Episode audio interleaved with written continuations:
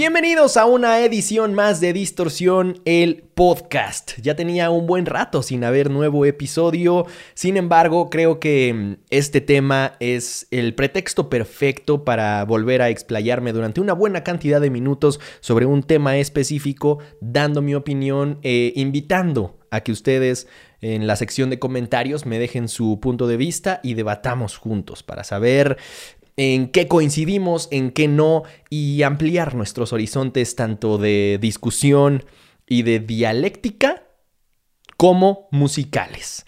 En esta ocasión eh, voy a hablar del tema, voy a retomar el tema del que habló Alvinch en su más reciente video, que es, como ustedes ya lo saben, porque hicieron clic en el video o en el episodio, dependiendo de dónde estén consumiendo este contenido, si Maná es o no es rock. Bueno, a ver, hay muchas cosas que decir al respecto, sin embargo voy a comenzar por hacer una mm, aclaración, una pequeña nota, un asterisco al comienzo de esta tesis que estoy por presentarles. Yo no soy fan de Maná, al menos no de toda su carrera. Hay muchas canciones que en su momento disfruté durante una buena parte de mi vida. De hecho, crecí escuchando a Maná de la misma forma que crecí escuchando a Soda Stereo, a todo el movimiento de rock en tu idioma. Entonces, sí forman parte de mi mm, formación en términos de la música o en cuanto al rock se refiere. Sin embargo, no es como que yo tenga la necesidad de salir a defender a la banda porque no me parece que el que se le catalogue como rock es algo mejor que el que se les catalogue como pop, ni viceversa. Entonces, no estoy aquí ni para defender a la banda, ni para dar la cara por ellos, ni mucho menos, porque no es algo que me parece que sea ofensivo el que la mayoría de las personas, incluyendo a Alvinch, piensen que no es una banda de rock. Sin embargo, no estoy de acuerdo por varios puntos con lo que Alvin expone en su video. Como siempre, un video muy completo, con mucha teoría e historia, cosa que me parece increíble. Sin embargo, en la conclusión, y yo creo que también en el desarrollo, tengo varios puntos en los que quizá no estoy en desacuerdo total, pero sí me gustaría hacerle algunos comentarios o acotaciones. Entonces... Una vez que dejo claro que realmente yo no soy fan de Maná, eh, simplemente me gustan algunas canciones y sobre todo su primer disco formó eh, pues parte importante, supongo, de mi infancia. Y, ya después de tanto escucharlo ya me parece algo completamente eh, aburrido e incluso me parece cansado después de ser músico de bar que ha cantado muchas, muchas veces las canciones clásicas de Maná, cosa que me pasa exactamente igual con las canciones más clásicas o más choteadas de la mayoría de las bandas de rock en tu idioma, pero ese es otro tema. Una vez que dejo claro eso, la siguiente nota o acotación que me gustaría hacer es que a mí no me parece necesario definir si una banda es rock o no. A mí. De hecho, tengo varios episodios del podcast que pueden buscar en YouTube o acá en la plataforma en la que estén reproduciendo este episodio, en, los que hablo sobre por qué me parece innecesario, sobre todo ya hoy en día, el definir o el querer encasillar a una banda o una propuesta artística dentro de un género. De hecho, uno de los videos que más me gusta de Alvinch es en el que habla de que los géneros musicales morirán. Completamente de acuerdo. Yo creo que hoy en día si bien no es cierto que ya están por completo muertos, están en sus últimos días. Y esto no quiere decir, como lo, expreso y como lo explico, yo creo con mayor detalle en ese episodio, que va a ser imposible discernir entre uno y otro. No, siempre va a haber propuestas que estén muy bien marcadas y muy bien encasilladas dentro de un género, dentro de los clichés o dentro de los elementos más reconocibles de un género. Entonces, eso no creo que vaya a dejar de existir. Sin embargo, hoy en día ya hay, al mismo tiempo que sigue existiendo la música regional mexicana tradicional y al mismo tiempo que sigue existiendo eh, géneros como el hip hop o el trap, que por supuesto están en ascenso, hay un híbrido ahí en medio como los corridos tumbados de Natanael Cano que no son ni lo uno ni lo otro, sino son ambas cosas al mismo tiempo. Y ahí es donde se vuelve complicado. Así que yo creo que definitivamente, si no han muerto por completo los géneros, ya están en vías de, o al menos ya hay propuestas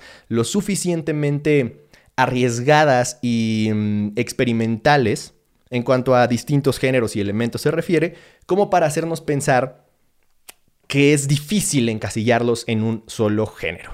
Sin embargo, en varios de esos episodios en los que yo hablaba, incluyendo una respuesta o un, episodio de respuesta que hice a un video del chombo, varios, varios, varios de ustedes en los comentarios me dijeron. Me acuerdo específicamente de un comentario que decía que era completamente necesario definir con géneros y con etiquetas las cosas, que por algo existen las etiquetas. Y que entonces si no le ponemos etiqueta a un envase de Tetra Pak, entonces la persona antes de comprarla no va a saber si es leche o jugo. Completamente de acuerdo. Sin embargo, acá no estamos hablando de consumibles como comida, estamos hablando de arte. Número uno, ¿no? O sea, es una cosa completamente distinta, me parece una bonita analogía, sin embargo, no me parece que aplique al 100%, porque acá estamos hablando de algo completamente subjetivo que está Em, a disposición de la interpretación de las demás personas. Punto número uno. Luego, el comentario seguía diciendo, ¿cómo voy a saber yo si algo puede o no gustarme si no le ponen la etiqueta de que es rock o de que es metal o de que es pop o de que es salsa o lo que sea? Y me decía en el mismo comentario, porque yo sé perfectamente qué es lo que me gusta entonces, si yo veo que tiene alguna etiqueta de lo que me gusta, entonces lo escucho. Y le doy la oportunidad, porque tal vez me guste. Si no tiene una etiqueta que me guste, o peor aún, si tiene etiquetas que no me gustan, pues no lo escucho. Tiene sentido. También me parece una bonita forma de explicarlo, sin embargo es demasiado simplista, de nueva cuenta. A lo que me refiero con esto es que no veo necesario el definir los géneros por la simple y sencilla razón de que simplemente nos convierte en alguien que está buscando esas etiquetas precisamente. Nos cierra y nos vuelve como como estos caballos que están en Acapulco, no sé cómo se llaman, que van eh, como están en una ciudad y van pasando los coches y mucha gente alrededor de ellos, para que los caballos no se asusten, les ponen unos, unos como mm, unas pequeñas cubiertas al lado de los ojos para que no volteen hacia los lados y su visión sea de túnel casi. Entonces solo pueden ver al frente no se distraen con nada más y esto ayuda a que se pongan menos nerviosos en teoría Em, porque si pudieran voltear a ver a todos lados, se pondrían demasiado tensos de ver que vienen coches, de ver que hay mucha gente y sería imposible que circularan literalmente en las calles, cosa que pasa al menos en Acapulco. No sé si esto sea común en donde sea que ustedes me escuchan. Entonces, ese es el primer ejemplo que se me vino a la mente, pero a lo que me refiero es que cuando buscas las etiquetas, te vuelves víctima de ti mismo porque no te permites descubrir nuevas cosas, no te permites estar abierto a nuevas experiencias y en este caso a nuevos géneros o a nuevos estilos, nuevas propuestas artísticas que seguramente podrían encantarte, podrían volarte la cabeza. Si no estás abierto a la experimentación, en cualquier sentido de la vida, ¿eh? o sea, Incluso cuando tienes súper definido, según tú, qué es lo que te gusta hacer en la vida. Digamos que estudiaste, como en mi caso, comunicación. Si yo no me diera la oportunidad de experimentar y de vivir distintas experiencias, sin importar la edad que tenga, no me daría cuenta y me estaría privando a mí mismo, quizá, de la oportunidad de descubrir que mi verdadera pasión es la cocina y que 20 años después de haber terminado la carrera me pude haber dado cuenta de que quizá debí de haber estudiado gastronomía, por ejemplo, ¿no? Entonces, en el, en el estricto sentido del arte y de la música, me parece que es todavía peor porque no es como que yo vea muchas posibilidades o probabilidades de dar un, un volantazo, de dar un giro de 180 grados y de ser comunicador y de saber que es algo que me apasiona, terminar siendo chef no lo veo tan probable. Sin embargo, sí veo mucho más probable que algo que actualmente o hace años no me gustaba en el sentido del arte y de la música, pueda terminar gustándome, si no del todo, al menos alguna propuesta que se parece a, si no es hoy, en un futuro. Eso me ha pasado en muchas ocasiones. Me pasó en su momento con el hip hop o con el rap, después me pasó con el reggaetón, después me pasó con eh, las propuestas que incluían screams o gritos en, en su fórmula o en su estructura, y así me ha pasado en N cantidad de veces que me tardaría horas en tratar de recordar y de explicarles. Entonces, yo creo que al intentar definir con este afán y con esta vehemencia que muchos tienen si es o no es tal o cual cosa, única y exclusivamente nos perdemos de estar abiertos a a ver a qué sabe, a ver a qué suena y ya después decides si te gusta o no te gusta. Que al final del día también lo he expresado en muchos episodios del podcast, a eso se resume todo. A si te gusta o no te gusta. Así es el arte. Entonces, yo he aprendido y lo que a mí me gusta compartir en todo lo que implica distorsión o todo lo que involucra un espacio de distorsión es eso. Que antes de preocuparte si suena a metal, si suena rock, si suena metalcore, si suena post-hardcore, si es post-punk, si es pop rock, etcétera, Preocúpate por escuchar, por dar una oportunidad a una nueva propuesta y descubrir si te gusta o no te gusta. Si no te gusta, está perfecto, puedes seguir con tu vida. Pero si te gusta, ya descubriste algo nuevo que quizá no sabías que te iba a gustar o que no esperabas que te gustara. Entonces, definir con, con esta exactitud una propuesta me parece completamente innecesario. Sin embargo, más allá de que, de que termine... Eh, digamos, ayudándonos a darnos una idea de qué es el rock, más o menos cómo suena y con base en eso entender si se parece o no a una propuesta, yo creo que termina haciendo daño porque encasillas las cosas. Entonces, si se supone que una banda es de rock, entonces ya no puede hacer otro tipo de cosas. O qué chingados. O si hace otro tipo de cosas, deja de ser una banda de rock o lo es en menor medida. Yo creo que no. Entonces ahí está mi punto eh, por el que realmente me parece innecesario definir, al menos con esta vehemencia o con esta ese razón, si algo es o no rock. Punto número uno. Luego, avancemos. Si vamos a definir el rock como Alvinch lo plantea en su video, cosa que es necesaria hacer para decidir si una propuesta como Maná es o no rock, me parece hay que ponernos a pensar, obviamente, qué es, ¿no? Él lo trata de mm, explicar o, o, digamos, lo disecciona en varias razones o varios puntos específicos que podrían determinar qué es el rock. Primero habla de una estructura, ¿no? La estructura clásica de una banda de guitarra, bajo, batería y voz.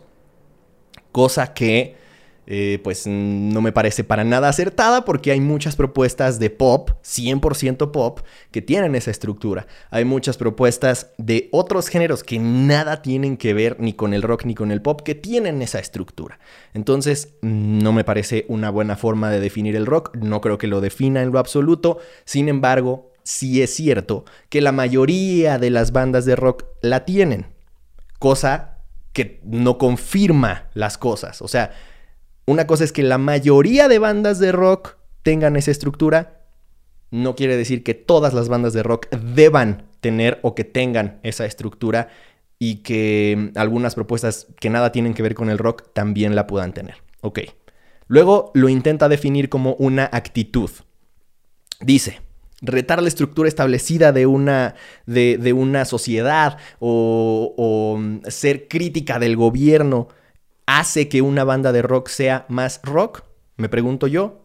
También tengo un episodio hablando al respecto en el que hablo específicamente de que muchas veces se dice que el rock actual ya perdió el filo y que ya no es contestatario, que ya no es eh, un género que rete al sistema, que rete las estructuras sociales y que entonces esa actitud del rock ya se perdió. Y ahí precisamente concluyo que esa actitud hasta cierto punto inherente o que hasta cierto momento histórico fue inherente a las bandas de rock, no necesariamente es lo que define a una banda de rock, porque hoy en día sigue habiendo bandas de rock, les gusten o no les gusten, sigue habiendo propuestas de rock alrededor de todo el mundo y de distintos estilos o subgéneros para los puristas. Y el que no sean críticos no los hace menos rock, de la misma forma que a las bandas que en su momento, cuando había un auge impresionante de bandas de rock contestatarias, y, estas bandas que eran las, menos, en ese caso sí, que no lo eran y que simplemente hablaban de temas más convencionales, pues hasta la fecha se les sigue considerando a muchas también como rock sin importar que no tuvieran esta actitud rebelde, ¿no? Eh, se me viene a la mente el ejemplo de Soda Stereo, que por ejemplo no es una de las bandas más contestatarias del mundo, porque de hecho eh, eh, Alvinch dice, Maná no es la banda más contestataria del mundo, entonces por eso me parece que no tienen una actitud rockera. A mí me parece que Soda Stereo o algunas propuestas similares tampoco eran la banda más contestataria de todo el mundo y no por eso dejamos de considerarlos rock. El verdadero problema es que pues sí, Soda Stereo tenía un mensaje más profundo, tenía letras mucho más bellas, porque las letras de Maná, sobre todo las de los últimos años, han sido una verdadera porquería y no salen de mariposas y huracanes.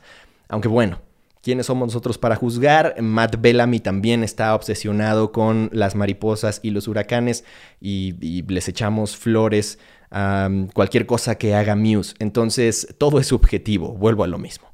Entonces a lo que me refiero con esto es que una actitud rebelde, contestataria, que rete al sistema, tampoco te hace una banda de rock per se. Puedes tener una banda de rock que sea contestataria, de la misma forma que puede ser un trapero o un hip hopero que sea súper contestatario y que critique las estructuras sociales, que rete al sistema, pero eso no hace que el trapero sea rock hace que tenga una actitud rebelde, pero esta rebeldía que nosotros en algún momento histórico quisimos adjudicar como sello de garantía o como sello de distinción del rock no es propiedad del rock. Quizá en su momento sí era parte de la expresión, pero pues de ahí se la prestó a todos los demás géneros que la quisieran utilizar. Esa es la realidad. Entonces yo lo relacionaría más con un momento histórico del rock que con la realidad histórica del rock. Quizá puede seguir habiendo bandas que se atrevan a tener ese tipo de mensajes. Por ejemplo, hace no mucho, bueno, hace 20 años, cuando System of a Down era la banda más grande del rock o del metal, depende de lo que ustedes consideren, que es básicamente el mismo discurso fútil que estoy tratando de establecer en este episodio era una banda muy contestataria y teníamos ya mucho tiempo sin tener una banda así de contestataria, que, fuera básicamente cada canción una protesta. Desde, no sé, Rage Against the Machine, que no veíamos una banda así de filosa. Sin embargo, hay bandas que son eh, igual de reconocidas como rock, que lo podría ser System of a Down, sin necesidad de ser tan politizados o tan críticos en cuanto a los problemas sociales se refiere. Entonces, pues no, tampoco es una actitud, porque en ese caso los traperos de hoy en día serían más rock que la mayoría de las bandas de rock de la actualidad. Y tampoco creo que los puristas estén muy de acuerdo con esa afirmación, aunque algo hay de cierto en ella, sin lugar a dudas. Luego, si no es una estructura y tampoco una actitud, entonces debe de ser un sonido, supongo. Alvinch lo define como una pérdida de tiempo el entrar a este debate de cómo suena el rock. Porque entonces, ¿qué pasa con los Beatles, no? Con el mismo Soda Stereo, con la mayoría de las bandas del movimiento rock en tu idioma, que realmente eran más una mm, adaptación, a una tropicalización a el mundo latino y a la esencia que tenemos los latinos del rock que se estaba haciendo en países anglosajones. Entonces nunca fue en estricto sentido rock como se escuchaba o como se consumía en Estados Unidos o en Inglaterra, que eran los principales exportadores de rock a nivel mundial. Digo, y hasta la fecha lo siguen siendo realmente. Pero en, México, en Colombia, en Argentina, en toda Latinoamérica e incluso en, en, parte de España, la mayoría de las propuestas que estaban eh, dándose a conocer en esa primera gran oleada de propuestas originales que fue nombrada por la disquera que era la que predominaba en aquel entonces como rock en tu idioma, realmente no tenían características que fueran innegablemente rock. A la mayoría de las bandas de aquel entonces le podríamos poner este mismo debate y seguramente no habría tanta polémica como lo hay con Maná. ¿no? Entonces tampoco me parece que sea el sonido, porque incluso bandas como Caifanes o Soda Stereo terminan sonando más a música latina por muchos momentos. O sea, ahí tienen Cuando pasa el temblor, que es un homenaje a la música andina, más que un homenaje a la música anglosajona que estaban haciendo bandas, no sé, como The Clash, por ejemplo. Y, que The Clash, por cierto, es también un gran ejemplo, porque ellos en un solo disco mezclaban reggae, rock, punk, pop y nadie les decía nada. Hasta la fecha siguen siendo una de las bandas más queridas y reconocidas del rock. Entonces, ¿qué es lo que pasa con este tipo de propuestas, en específico con Maná? Para eso, Alvinch se pregunta, ¿qué es más rock? ¿Radiohead o Maná? Y precisamente lleva la discusión a un terreno donde a la mayoría de los trus o de los puristas no les gusta. Porque ¿cómo te atreves a comparar a Radiohead con Maná? No está comparando per se a las bandas, entiendo perfectamente a lo que se refiere y cualquiera que tenga más de dos dedos de frente debería de hacerlo. Se refiere única y exclusivamente a las características de cada banda. Si el rock fuera una estructura, es decir, guitarra, bajo, batería y voz, ambas bandas serían rock. Si el rock fuera una actitud, es decir, retar al sistema o a la mm, estructura establecida por la sociedad, entonces seguramente Radiohead sería más rock, aunque no por mucho, porque realmente es una banda muy profunda, muy introspectiva, pero no necesariamente muy politizada o muy rebelde. Y Maná sería sin duda pop. Pero si nos basamos en el sonido, pues a mí me parece, igual que lo que explica Alvinch, que Maná sería mucho más rock que Radiohead, al menos, como dice él, después del Kid A. Porque entonces Radiohead se volvió en una, una propuesta completamente alternativa, 100% alternativa. Y esto es lo que me encanta de la etiqueta alternativa o alternative o alternative music. Es que te permite total libertad, total libertad creativa. Entonces, no es que yo esté eh, comparándome con Radiohead ni con ninguna propuesta, pero sin duda alguna, el proyecto musical en el que estoy trabajando va a llevar esa etiqueta alternativa. Alvinch también tiene un video en el que explica por qué la etiqueta alternativa le encanta y le permite hacer lo que sea. Su música también lleva la etiqueta alternativa y créanme que la propuesta de Radiohead, la de Alvinch y la que yo publique van a tener poco o nada que ver.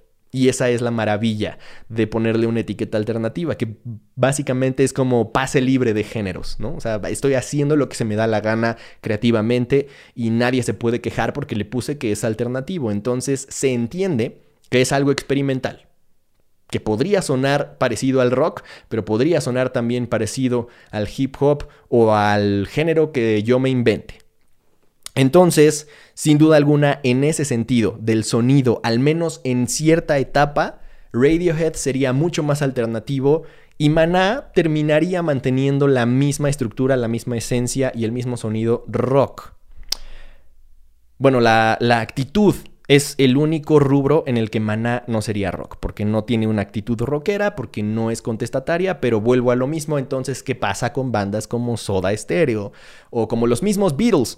Que sí, o sea, tuvieron su etapa de, de, ser contestatarios, pero realmente no fue toda la etapa de la, bueno, toda la historia de la banda y sobre todo al principio de su carrera, muchas personas los catalogaban como una boy band. Hasta la fecha, hoy en día, grandes expertos e historiadores musicales los definen como la primera boy band y también se les define como la mejor banda de rock de la historia.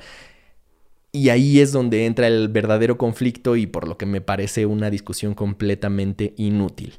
Entonces, ¿cuál es la explicación o, el, problema que yo le veo a este tipo de discusiones. Más allá de que me parezcan inútiles, ¿cuál es el problema que le veo? Para mí es que se quiere dejar fuera a ciertas propuestas del rock y, no, no, a propuestas rock, sino que se quiere dejar fuera de la etiqueta rock a ciertas propuestas porque, entre comillas, no lo merecen, ¿no? Y es... Esto viene desde un sentimiento de superioridad moral que por alguna extraña razón tienen algunos rockeros, diría que la mayoría. Afortunadamente en nuevas generaciones esto ya no es tan común, gracias a distorsión sobre todo.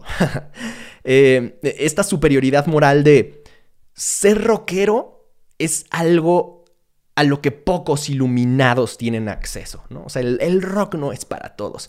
Está el meme del Joker dándole un hit a su cigarro y diciendo no lo entenderías. Así veo a la mayoría de estos rockeros pues, tóxicos, la neta, o true, que, que se me hace como muy mamador de su parte, porque de alguna u otra forma estás dando a entender como si los demás, como si los que no disfrutan o no saben apreciar el rock son inferiores, tienen gustos más básicos.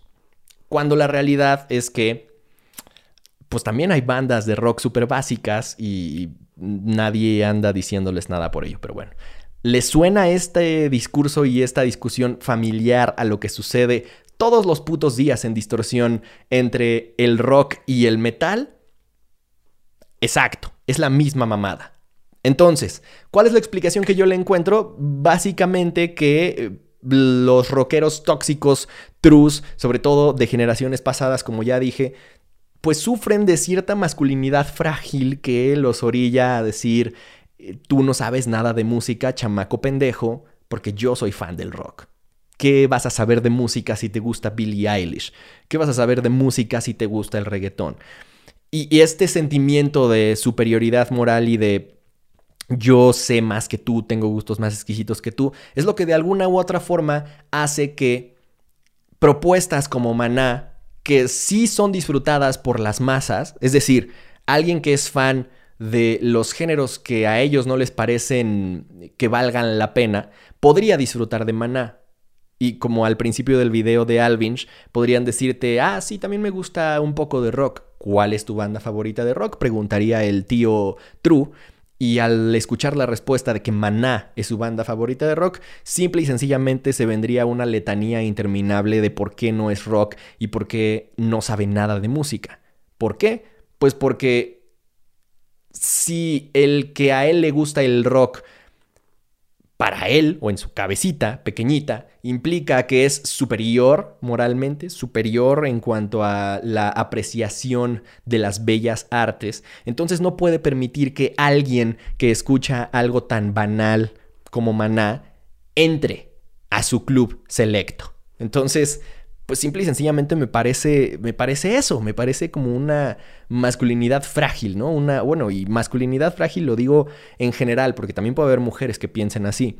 Pero eh, eh, algo similar sucede en el mundo del metal cuando los trus se pelean porque si algo no es lo suficientemente pesado o virtuoso, no tiene el derecho a llamarse metal. Es exactamente lo mismo, porque viene de un sentimiento de yo sí conozco lo que verdaderamente es rock o lo que verdaderamente es metal, eso que tú me estás diciendo es una porquería y no merece ser llamado rock. Como si fuera a acabarse el mundo, si le concedes una puta etiqueta, o como si fueras a ser superior o inferior, dependiendo del resultado. Pero bueno. Si el pop entonces es, entre comillas, como lo define Alvinch, música diseñada para gustar y atraer a la mayor cantidad de gente posible, insisto, esta es la definición que Alvinch da en su video, entonces yo diría que hay algo de pop en todos los géneros, absolutamente todos.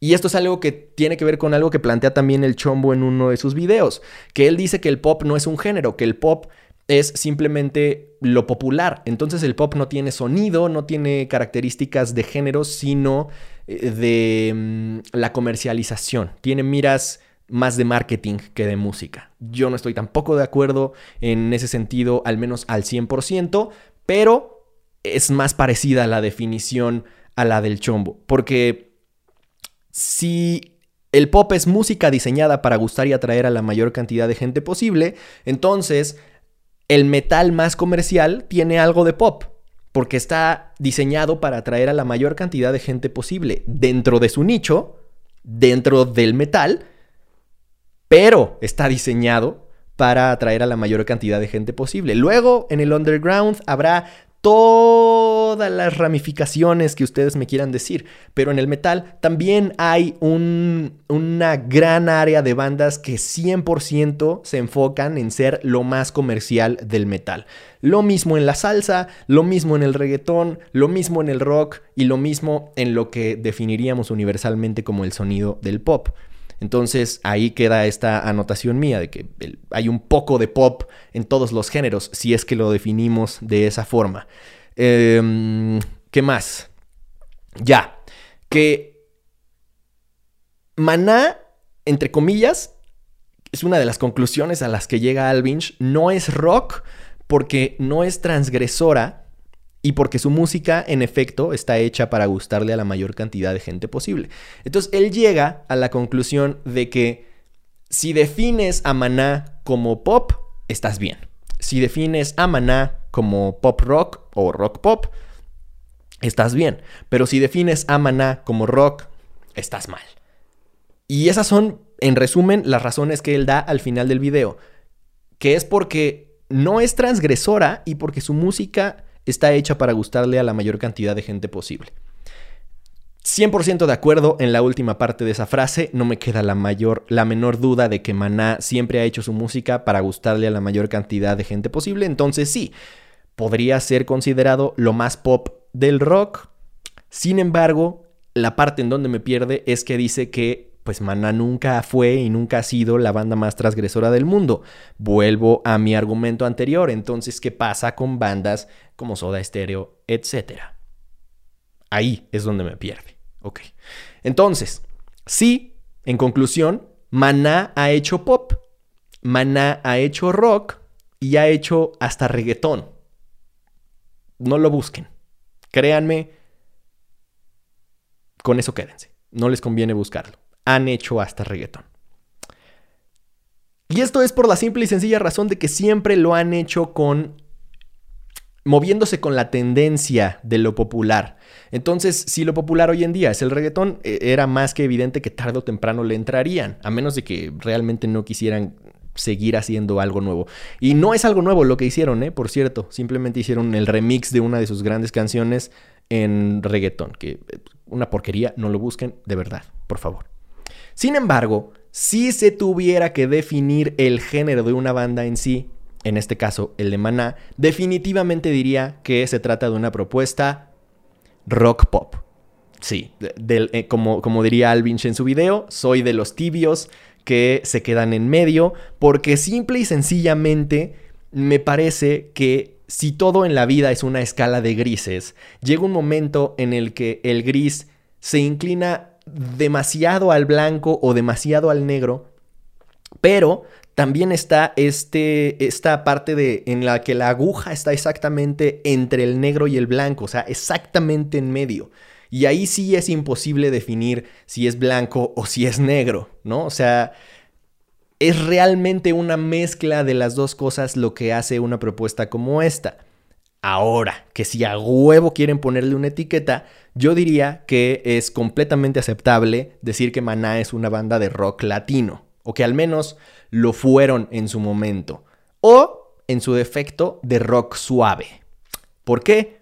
Porque también existe ese género. De hecho, si ustedes buscan soft rock en, Google o en Wikipedia, se van a llevar la no tan grata, supongo, sorpresa de que en rock suave se encuentran bandas como los Eagles, Journey, Chicago, Toto, Foreigner y sí, los Beatles. Entonces, no quiere decir que Maná suene como ninguna de estas bandas, simplemente quiere decir que suena lo suficientemente suave como para hacer pop pero lo suficientemente rock como para ser rock, ya sea en estructura, en sonido o en actitud. Supongo que en actitud es donde menos rock son, pero al menos en estructura y en sonido, sin duda tienen los elementos suficientes del rock como para ser considerados al menos una mezcla o una fusión de él mismo. Entonces, esa es mi conclusión.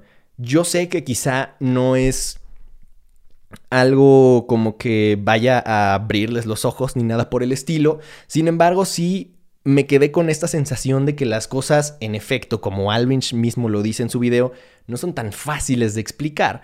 Y que, claro, al final de cuentas entiendo que él haya dicho que no es rock, porque si hubiera dicho que sí es rock, se habría llevado todo el hate que seguramente yo me voy a llevar en este video, o tal vez no, porque la comunidad de distorsión es bastante open mind, cosa que agradezco y disfruto enormemente, porque de verdad me ha costado mucho trabajo construir esta comunidad pero ha valido la pena, porque aunque no somos muchos, todos los que estamos valemos la pena y somos, eh, digamos, los que tenemos que estar. Porque para ser parte de distorsión, supongo que hay que estar de acuerdo con esta frase que me encanta, de que todos somos posers, para una o para otra cosa. Entonces, si nos dejamos de mamadas y si nos autodenominamos como posers, entonces nada realmente nos puede preocupar. Ni escuchar tal o cual género, que entre comillas sería mal visto por alguno que otro, ni usar un gorro naranja como el que traigo puesto, por ejemplo.